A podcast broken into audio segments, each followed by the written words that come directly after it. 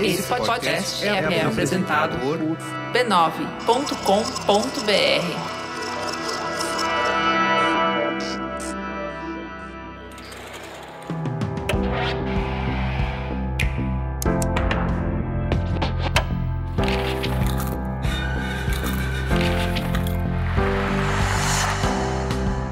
Mamileiros e mamiletes, eu sou a Cris Bartz. Eu sou a Juva Lauer e esse é o Mamilos Cultura, o nosso espaço para compartilhar reflexões que tivemos a partir de produções culturais.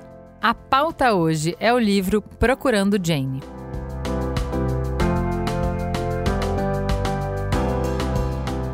Vamos para a sinopse. Quando descobre uma carta surpreendente no trabalho, Angela decide fazer o possível para encontrar a destinatária. A sua busca a leva para Toronto nos anos de 1970, quando mulheres destemidas operavam uma rede ilegal de abortos conhecida apenas pelo codinome Jane. Na adolescência, a médica Evelyn foi enviada para um abrigo para mulheres arruinadas e forçada a entregar o seu bebê para adoção. Na vida adulta, ela se junta à rede Jane, determinada a oferecer a outras mulheres a escolha que nunca teve. Depois de descobrir um segredo chocante sobre a sua família, Nancy começa a questionar a sua própria história. Quando engravida sem querer, ela localiza a rede Jane e se junta à doutora Evelyn na organização. Seus segredos, no entanto, nunca deixaram de assombrá-la. Unindo a vida de três mulheres, esse é um romance inesquecível sobre as consequências devastadoras da falta de escolha.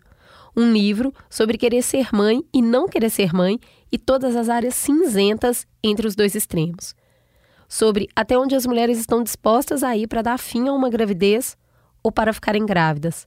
Uma poderosa história inspirada em fatos reais sobre mulheres que enfrentam riscos, ameaças e perdas para ajudar umas às outras quando sabem que ninguém mais o fará. Bela sinopse, hein, Juliana?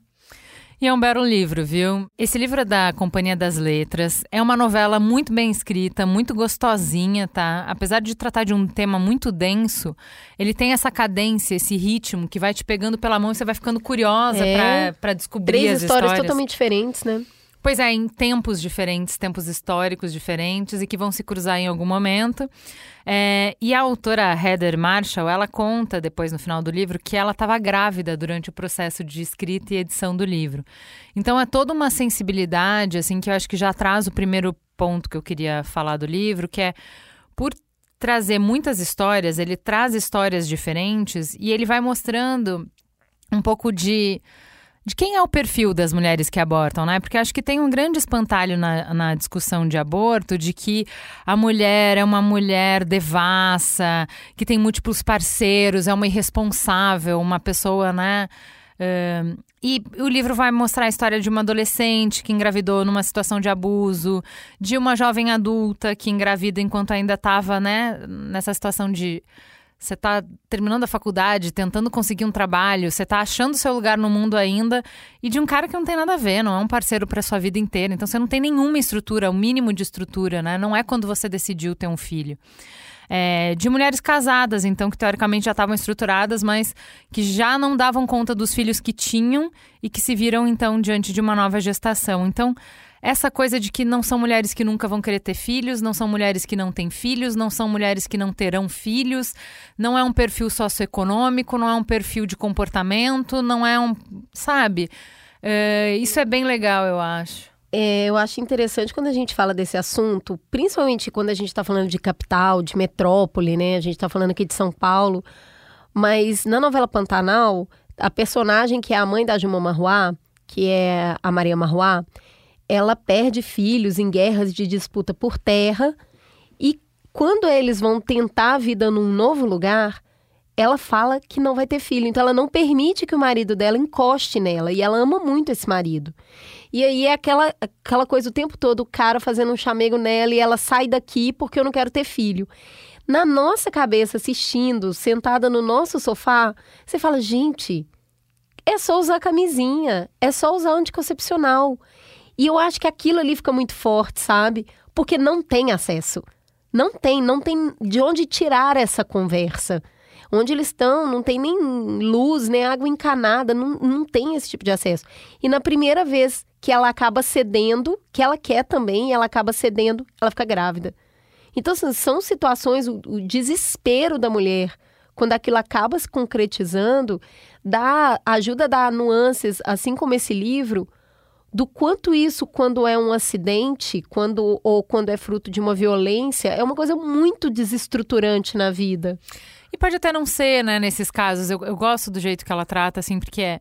Uh, um dos argumentos é, não, mas olha só, depois, essa pessoa acabou tendo filho porque não teve acesso ao aborto, e olha, hoje ela ama o filho e tal. Tipo, e não é sobre isso, sabe? E acho uhum. que o uhum. livro consegue explorar isso bem. É o assim. Mães Paralelas também, né? A gente já falou dele aqui no Cultura, e são mulheres com situações muito diferentes de ter filho, e elas levam ali. É, então, mas, né, acho que. Uh, acho que, enfim, vale ler para ver como é que ele, ela trata com sensibilidade isso, de que uh, você pode escolher coisas diferentes ao longo da sua vida e, e, e abraçar e adaptar com alguma dor qualquer uma das decisões, o que já é o segundo passo, né? Porque acho que uh, o outro ponto que eu queria falar desse livro é que, assim. É, também tem muito uma mística de que o aborto é uma coisa simples, leve e fácil e que é, não deveria, uma carga moral, né, de que uma escolha assim tão grande não deveria. E acho que o livro é bem feliz em mostrar assim essas nuances, uh, o peso que tem a escolha, tanto de sim quanto de não, e como ela está presente na vida, né? Acho que não é uma coisa. É leviana para quem, quem toma essa decisão. Não é simples. Não é. Há, há, muito tempo atrás, a Clara Verbuck escreveu bastante sobre isso, né? Sobre. Até lembro que ela fez a, a piada falando: ah, já tomou seu café da manhã e foi fazer um abortinho. E como ela fez um processo de aborto, ela narra muito sobre essa carga emocional. E o quanto é difícil, o quanto também é inesquecível. Você não vai esquecer Exato. que isso aconteceu. É, então assim, não é uma escolha mais fácil, não é assim, são escolhas complexas e, e, e, e que tem espaço para diferentes respostas. Eu acho que é isso. A gente tem um programa no Mamilo sobre aborto é, pré-pandemia ainda, em que a gente faz esse debate filosófico, assim.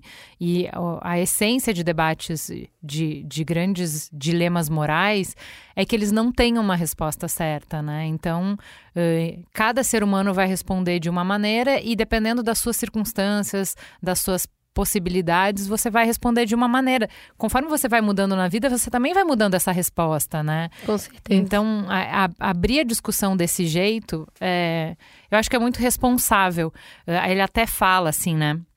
Quando você fala desse negócio da, da Juma de não ter acesso, o momento histórico uh, que o livro é inspirado é um momento em que não existia a, o aborto legalizado no Canadá e que não existia, para além disso, educação sexual. Então, poucas mulheres sabiam de fato como elas podiam fazer para ter controle de natalidade. Isso era uma, uma coisa, né? E principalmente jovem, adolescente. Então, aquele tabu que a gente ainda, infelizmente, ainda está às voltas com isso no Brasil, de que se você falar sobre sexo com adolescente, você está dando um manual e você está estimulando ele a entrar numa vida sexual precoce, uhum, né? É só não falar que ele não faz, né? Exato, exato. Se você falar, você está dando ideia, você está botando ideia na cabeça do adolescente. Então, essas redes de mulheres, elas faziam esse trabalho, né? Então, assim, se eu vou fazer um, um aborto para te ajudar numa situação desesperadora, eu não quero só fazer o aborto, eu quero tentar te ajudar que você não se coloque nessa situação de novo. Uhum. Então, a cada aborto que elas faziam, elas davam uma cartilha para a pessoa, para tentar ajudar a não acontecer. E aí depois, mais para frente, vem a pílula. E aí essa esperança, né? Uma das meninas que é voluntária fala para a médica: "Putz, agora não o controle".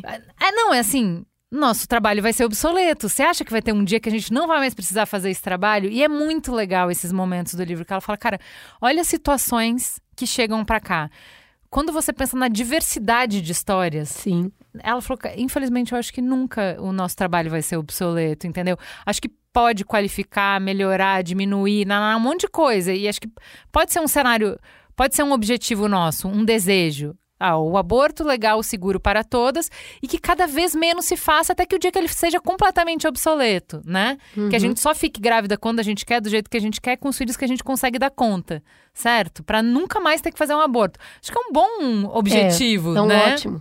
Vamos criar situação para isso, Exato, né? exato.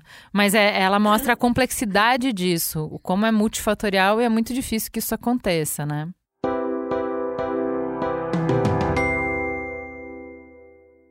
Eu acho que tem um, um outro ponto, Cris, do livro que é que acho que é muito importante para o que a gente está vivendo, e acho que deve ter sido também por isso que a autora quis escrever esse livro, que é nos dar perspectiva de como a gente consegue promover mudanças sociais grandes, né? Então, assim, não é xingando no Twitter. Spoiler. Jura? É, sabe, essa. A gente já falou aqui quando a gente falou do filme daquela juíza RBG. Uhum. Que é, ela tinha essa visão, né? Bom, é longo prazo, então quais são os passos para eu mudar? E aí o, o livro vai falando, né? Primeiro, de trabalhar em rede, eh, de como são mulheres que de alguma forma têm a vida marcada por o aborto ou delas ou de pessoas que elas amavam muito que ou morreram nessa tentativa ou que, né, enfim, vidas marcadas pelo aborto e elas se mobilizam para lutar por esse direito. Então, assim, você vai encontrar médica que corre o risco e é, cara, é muito legal. Ela pegou fato histórico mesmo e narra no livro romanceado dessa médica que trabalhava é, sempre mudando de casa, sempre mudando de endereço nessa rede clandestina, sempre se arriscando a ser presa, do dia que dão uma batida e levam elas presas. E aí, como que, que elas saem dessa saia justa aí? Pois é, é esse negócio, é, esse negócio me faz lembrar aquela narrativa, história que o Chico Felice trouxe do primeiro médico a fazer uma cirurgia de redesignação de sexo no Brasil, que ele foi preso, o CRM dele Isso. foi caçado.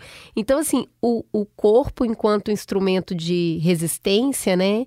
Ele é o objeto transformador. Então, assim, esse me chama muita atenção essas histórias que destacam esses personagens que são anônimos, mas que ajudam a construir cada um dos degraus que são necessários para se construir aí essa trajetória de direitos e de mudança. É a base de muita gente pequenininha e anônima que foi se juntando, resistindo, fazendo, promovendo na ilegalidade sempre. É, então, mas tem, tem isso, né? É assim, ah, um tanto que é anônimo, um tanto que é perfil de uh, público. Então, assim, ah, tem um homem, um médico que comprou tem, essa é. briga. E aí ele foi preso, ele foi isso, ele foi aquilo. E assim, ele tava lá usando o privilégio dele para falar o que precisava ser dito. Aí tem as mulheres que estão nos bastidores.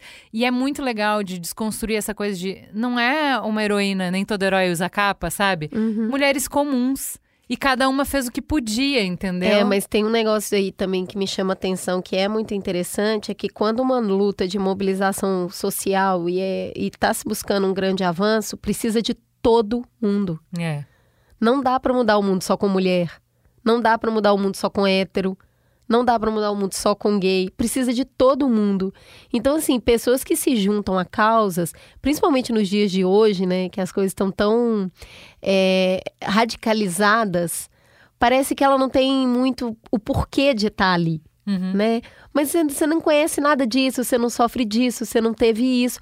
Mas, cara, eu lembro lá no início da, da, quando tinha GLS, o S era de simpatizante, sabe? Uhum. Então, assim, aliados da causa é porque precisa mesmo de todo mundo. Promover uma sociedade, se não tiver um pouquinho de cada um dos atores ali, ela não se move.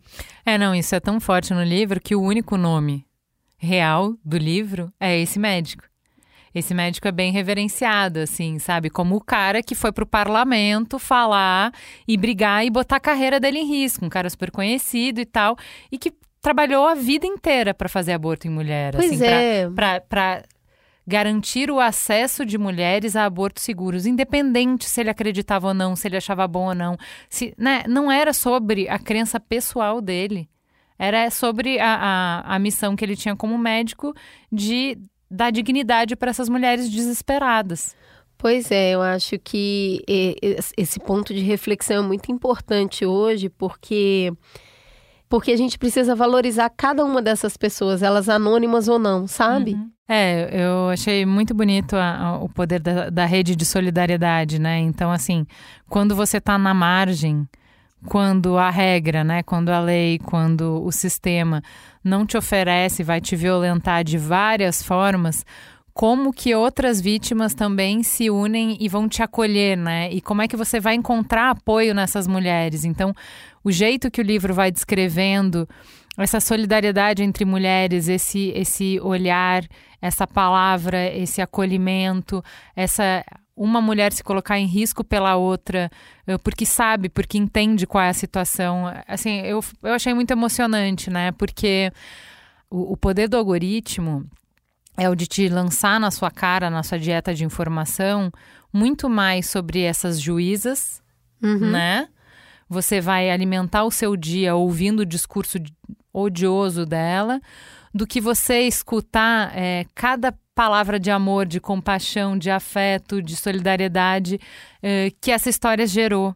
E a verdade é que é, é basta uma palavra de violência para um, uma rede grande e forte aparecer para proteger, né? Então, Sim. acho que falar disso também importa, porque senão a gente fica adoecida, parece que o mundo é horroroso e que só tem gente horrorosa no Não mundo tem e com tem. Quem contar. E tem, e, e, realmente é muito ruim, mas a gente tem com quem contar. E assim, uh, ler dessas mulheres e ver o poder que é uma ajudando a outra e como só é possível essa travessia quando a gente está em boa companhia, eu achei muito pertinente para o momento que a gente está vivendo, fortemente recomendo.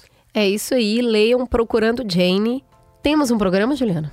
Temos um programa. Fica gostosa a sensação de mais uma Milos Cultura no ar. Beijo, gente. Beijo.